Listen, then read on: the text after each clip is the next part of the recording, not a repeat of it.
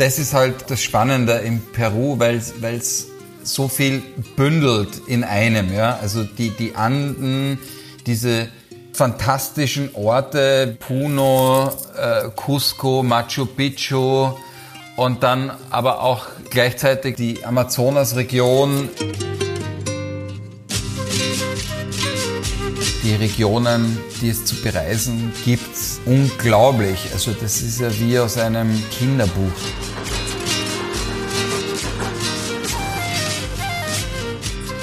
Cusco ist einfach das Zentrum der ganzen Andenregion und von dort aus reist man dann auch nach Machu Picchu oder Titicacasee.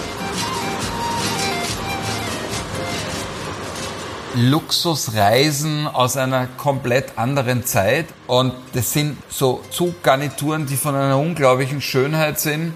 Man reist dort eigentlich immer nur First Class, also zumindest war es Anfang der 90er Jahre so. Also ich war das erste Mal 1992 dort, was ja jetzt auch schon fast 30 Jahre her ist.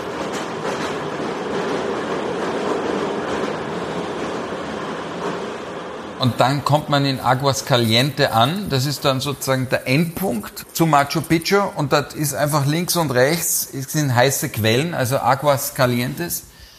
Und von dort aus fährt man dann eben hoch oder geht man hoch dann nach Machu Picchu.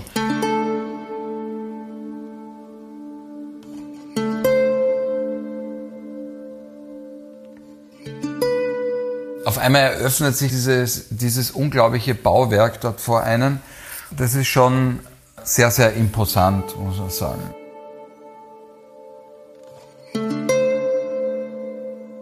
Das ist halt insofern schon einmal von der Architektur her unglaublich faszinierend, was da auch gebaut wurde in, in dieser Inka-Phase. Haushohe, also Einfamilienhaushohe, große Steine, die jetzt einfach aneinandergereiht wurden und übereinander gestapelt wurden, ohne dass Zement damals schon erfunden war.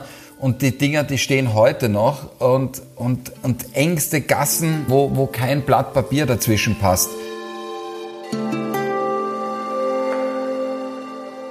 Von dort aus geht's dann weiter in einer Tagestour nach, zum Titicacasee und das immer in dieser Mischung von Höhenkrankheit, Kurzatmigkeit und so einen leicht deliriumsartigen Zustand reist du da durch diese Andenlandschaft.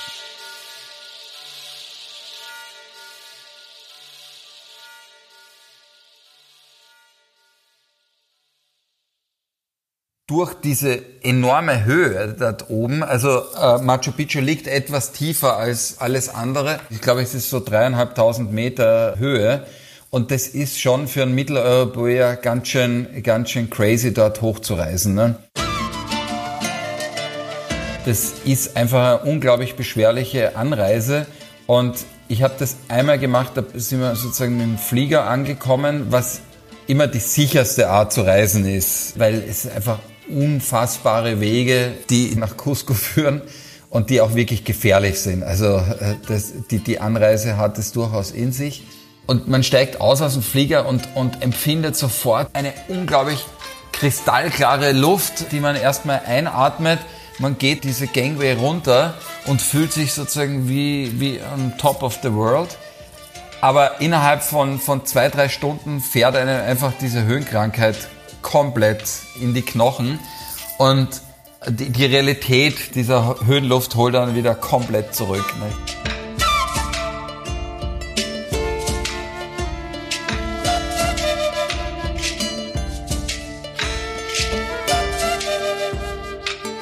Also wirklich taumelnd, als wärst du komplett betrunken.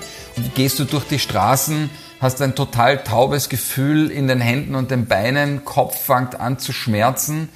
Und man muss halt dann irgendwo in eine Peña gehen oder in riesige Markthallen, wo man dann Suppen isst, wo du wieder zurückgeholt wirst. So ein Eintopf, der mit Nudeln versehen ist, also wo ganze Hühnerstücke drinnen sind, Linsen, Kartoffel, Eier, also ganze Eier drinnen und die ist halt unglaublich reichhaltig und heißt auch übersetzt die Suppe, die die Toten wieder auferstehen lässt. Ja.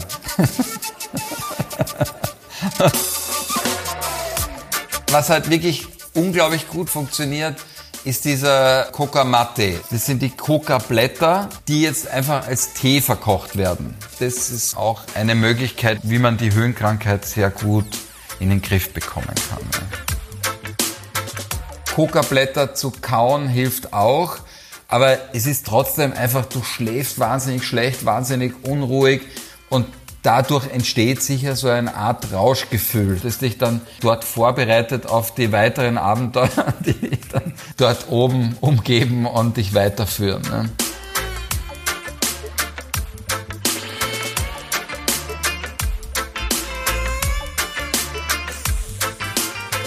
Was ja jetzt das große Ding an Peru ist, ist einfach dieses Essen. Ne?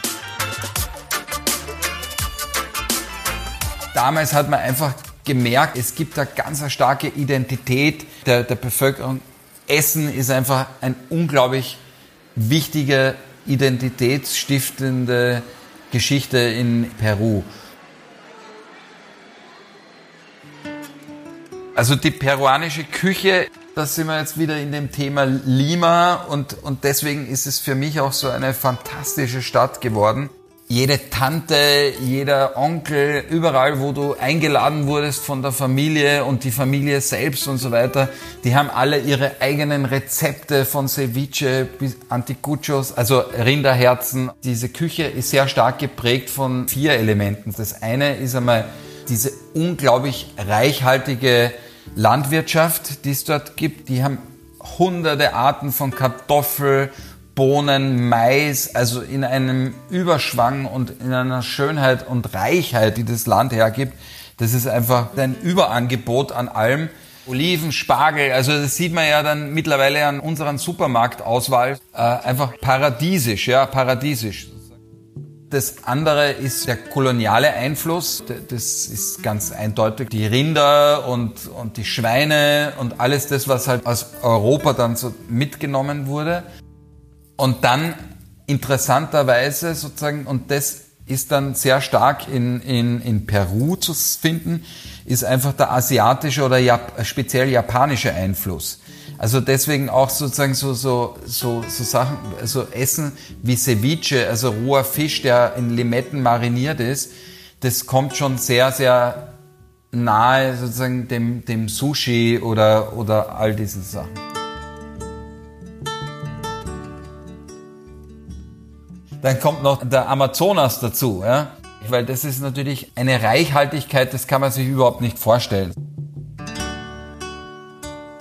Und da gibt es jetzt mittlerweile Restaurants in, in Lima, die sich jetzt zum Beispiel spezialisieren nur auf Essen aus dem Amazonas. Ja? Die jetzt wieder so ganz andere Küche ist als jetzt zum Beispiel die Andenküche, die jetzt schon sehr stark Fleisch dominiert ist, Hülsenfrüchte dominiert, Kartoffel dominiert und, und so weiter.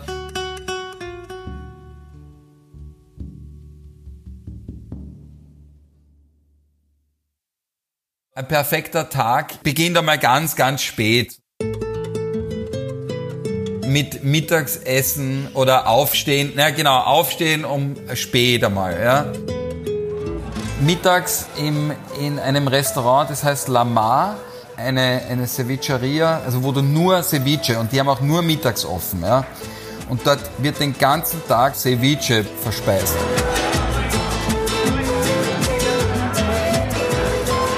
dort einen Pisco Sauer, ein Trester Schnaps sozusagen, der sich vorzüglich zum, zum Mischen eignet und gemischt wird es mit Limettensaft und aufgeschäumtem Eiklar. Und das Fatale daran ist, dass das unglaublich süß ist, auch überhaupt nicht nach Alkohol schmeckt, aber du hast sofort mittags einen Sitzen. Was natürlich super ist, weil so so lässt sich der Tag mittags gleich ganz anders, anders beginnen. Ja.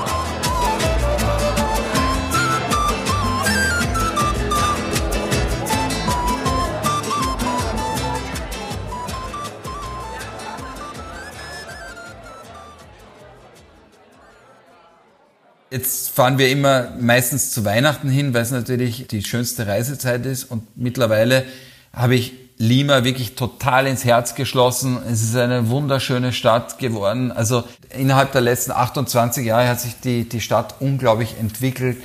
12 Millionen Einwohnern. Und dann ist noch gar nicht sicher, ob das jetzt, ob, ob das jetzt tatsächlich stimmt. Unglaublich spannend, anstrengend, äh, frustrierend, aber gleichzeitig unglaublich erhellend und freudig und laut und sozusagen einfach das, was Leben und Reisen ausmacht. Sobald irgendwo in einer Bar oder irgendwo Musik erklingt, sind die Leute nicht mehr auf den Plätzen zu halten. Ja? Also und du kannst dann nicht der, der europäische Stinkstiefel sein, der dann einfach als einziger sitzen bleibt und der dann halt irgendwie vor dem Bier sitzen bleibt. Du, du, du kannst dich nur ergeben. Also es, äh, auch mit Jetlag, mit allem drum und dran. Also es gibt kein Entrinnen sozusagen.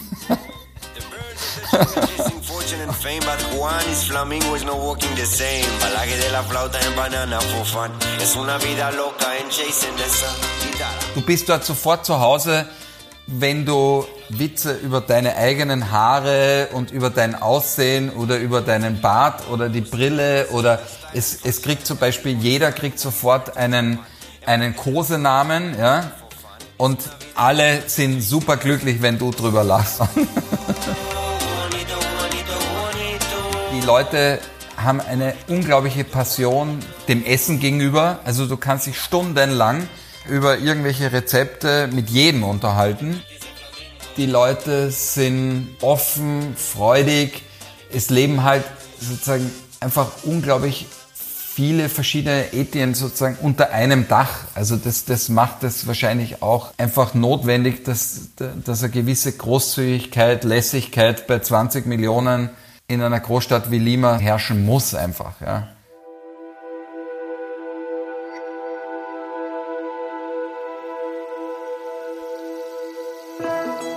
Bei meiner mittlerweile wahrscheinlich 15. oder 20. Reise dorthin ist es wirklich mittlerweile eine große Liebesbeziehung geworden. Aber das hat auch damit zu tun, dass, dass Lima einfach durch eine unglaubliche Geschichte gegangen ist, vor allem in der jüngeren Geschichte. Dieses Land war ja wirklich gebeutelt von einem Bürgerkrieg, der, der, der einfach wirklich brutal war. Ende der 80er, Anfang der 90er Jahre ist Peru einfach wirklich durch ein tiefes Tal der Tränen gegangen, durch diesen Bürgerkrieg, der damals einfach vorherrschend war. Und alle Menschen, die nur irgendwie das Land verlassen konnten, haben das Land verlassen.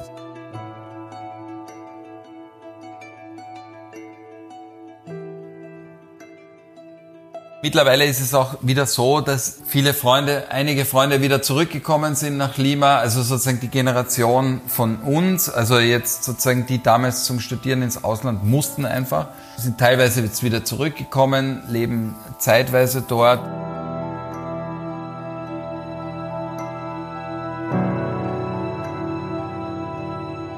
Du merkst einfach, diese Gesellschaft ist geprägt von ganz jungen Menschen, die unglaubliche Ziele haben, die nur von, von Energie und Esprit nur so sprühen.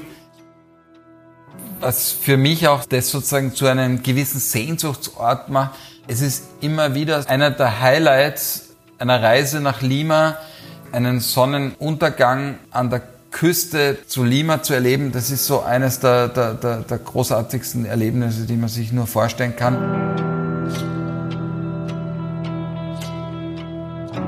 Du bist einfach so maximal weit weg aus dem Ort, wo du herkommst. Und das hat ja auch was mit Reisen zu tun, dass du sozusagen in eine andere Welt gefallen bist. Das fasziniert mich einfach an, an Lima speziell.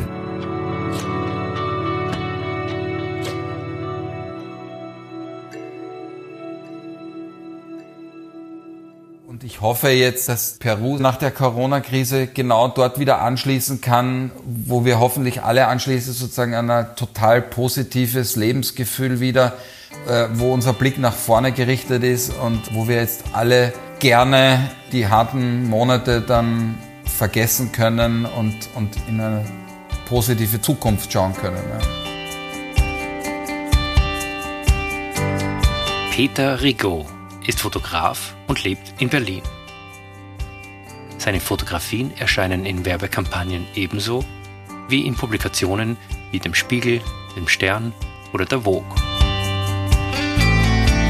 Seine Werke könnt ihr außerdem auf seiner Website www.peterigo.com bewundern. Mein Name ist Georg Freyrer und ihr hört den Kopfreisen Podcast. Wenn euch der Podcast gefällt, abonniert ihn doch bitte und erzählt euren Freunden davon. Außerdem könnt ihr mir auf Apple Podcasts 5 Sterne hinterlassen. Ich bereite mich jetzt auf den nächsten Lockdown vor und wünsche euch alles Gute, bleibt gesund und ich hoffe, wir hören uns wieder. Gute Reise!